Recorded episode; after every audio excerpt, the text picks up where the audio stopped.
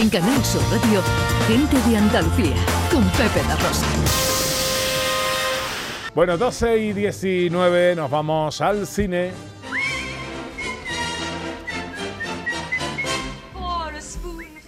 Noticias, actualidad del mundo del cine, Ana. Bueno, hemos visto esta semana las redes inundadas por esas fotos en las que no había manera de distinguir quién era Tom Cruise o quién no era Tom Cruise. Pero, ¿lo, lo habéis visto? ¿Habéis visto esas fotos? sí, Esas sí, sí, fotos- sí, las he Sí, visto, sí. las he Las visto. ha visto todo el Fotos- mundo las ha visto todo el porque mundo, ¿no? está Sí. colapsada Pero las son redes. todas falsas, ¿no? Quiero ¿Ah, decir, yo, sí? yo las Sí. veo todas ¿Ah, sí? y todas parecen inteligencia artificial, o sea, reproducidas a partir deepfake, ¿no? de Que- deepfake, claro, o sea, no hay ninguno que sea realmente Tom Cruise, o sea, hay, hay una particular que salen tres, pero después hay otras donde salen ocho, salen diez, salen catorce.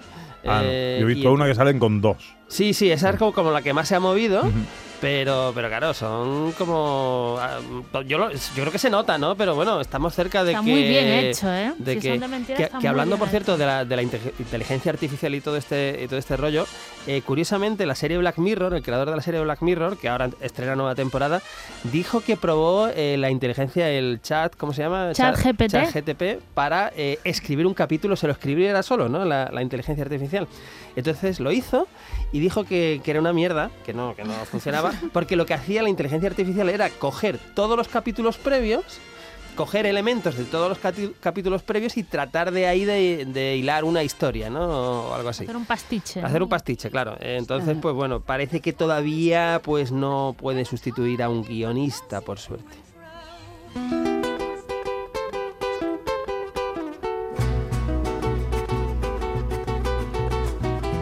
Soy un hombre muy Bueno, honrado. la semana pasada hablamos del malo, de Max Mikkelsen, que es el villano en Indiana Jones y el Dial del Destino, que se estrena el 28 de junio, que por cierto ya tengo entrada. No sé si tenéis Ah, entrada ya ya vosotros. entrada. No. No. Ya, ya están a la venta, ¿eh? ¿Sí? Yo no perdería el tiempo, forasteros. Ya había para- gente que había comprado Ya, entradas. y no era el aparte primero de. José Luis Ordóñez. Había ocho que ya lo habían, se habían anticipado. Te han ganado ocho personas, Ordóñez.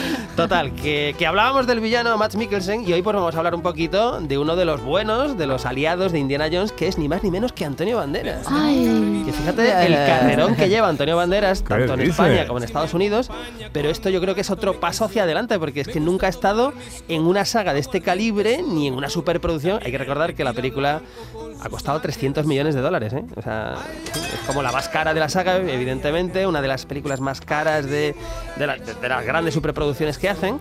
Y entonces Antonio Banderas tiene un papel secundario, obviamente, eh, pero bueno, eh, oye, está- comparte, comparte escenas, comparte planos con Harrison Ford, con Matt Mikkelsen. En fin, yo creo que, que esté ahí un tipo de Málaga en, en la película del año, del siglo, del milenio, yo creo que está muy bien, ¿no? ¿Cuándo se. ¿cuándo se estrena, dice? Pues se estrena el miércoles 28 de junio.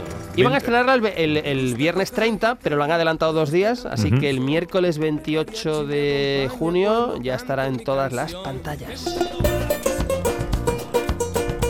Bueno, hablemos entre tanto de los estrenos que nos traes para esta semana.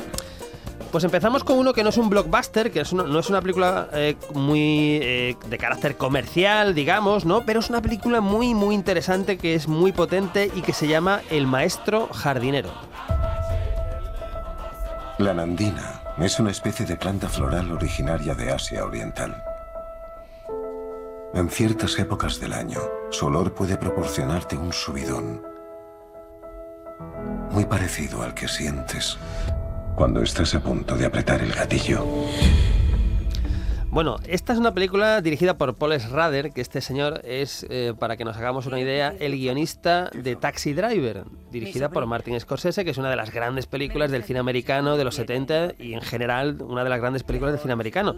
Además tiene una carrera como director, pues que en los últimos años nos ha traído películas como El Reverendo, eh, en fin, películas siempre que son muy interesantes porque son de personajes y en este caso nos vamos a este señor que es Joel Edgerton, que pa- aparentemente es un señor que se dedica pues a, es un horticultor, ¿no? Que, que bueno pues que cuida flores, que cuida jardines. En este caso va a tratar de eh, bueno pues hacer que todo, su- todo lo que él sabe lo aplique a una, a una adolescente un poquito conflictiva. ¿Qué pasa?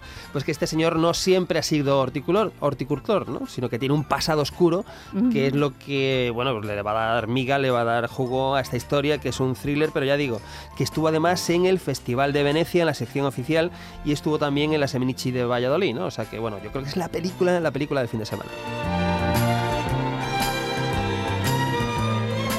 Vamos con una película que pinta bien, es un thriller español eh, y que por lo- al menos por lo que veo en el tráiler pinta bien. Pinta muy bien, pinta muy bien porque como dices, es un thriller español que no es tan habitual y además pinta muy bien porque el protagonista es Manolo Solo, que yo creo que si no es su primera película como protagonista, pues casi de las, de las pocas que hace de protagonista porque es, es un grandioso secundario, pero aquí encabeza, encabeza la película eh, junto a Laia Manzanares, ¿no? La película se llama La Desconocida. Súbela, por favor. La cámara, que no te veo bien. No parece que tengas 16 años. Eso es porque todavía no me conoces. Levántate la camiseta. Lo que más me dolería es que te llevaras una impresión equivocada de mí. Átamelo. Zapato, digo. Átamelo.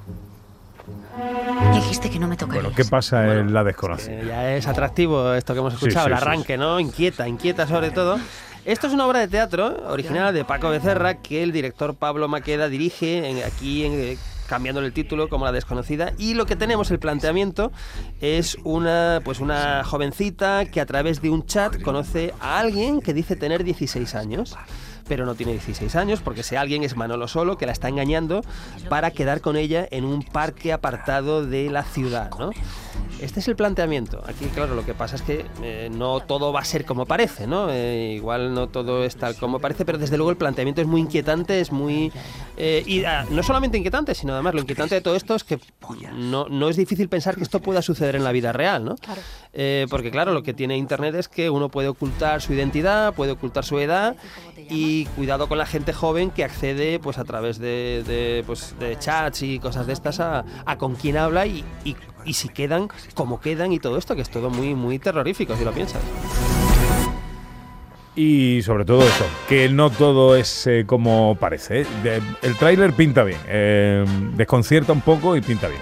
Bueno, eh, ¿qué nos traes ahora? Pues os traigo lo que os decía al principio, es que es, la saga Transformers sigue, yo ya es que yo creo que me gustó solo la primera, medio me gustó, pero después ya, ya me perdí, ya no. Eh, pero viene una nueva entrega que en este caso se llama Transformers El despertar de las bestias. Nunca os habéis enfrentado a nada parecido.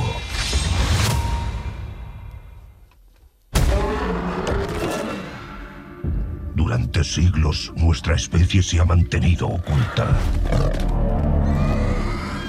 Pero la oscuridad ha vuelto a encontrarnos. Prime. ¿Qué pasa aquí?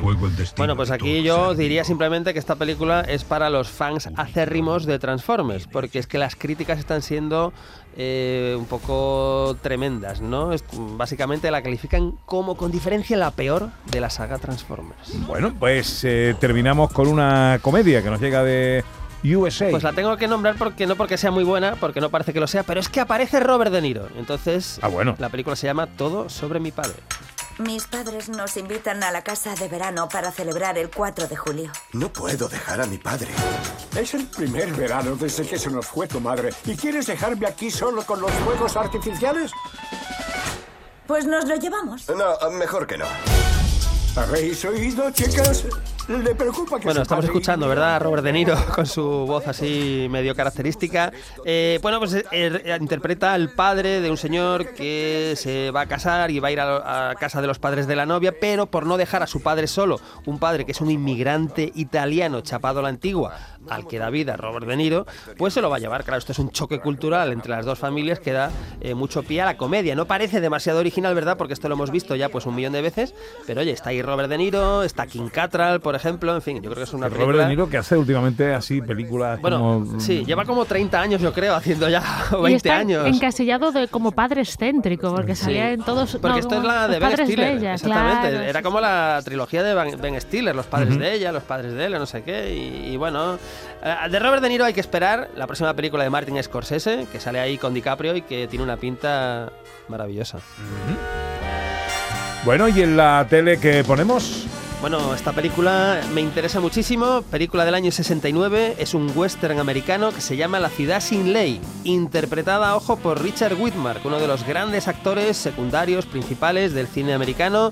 Nos vamos a Texas, nos vamos a un sheriff que lleva 20 años y se quiere retirar. En fin, eh, una película muy interesante que está dirigida en la dirección participa Don Siegel, que pocos años después pues dirigiría, por ejemplo, Harry el Sucio o La Fuga de Alcatraz. Así que hoy, La Ciudad sin Ley a las 3 y media en Canal Sur Televisión.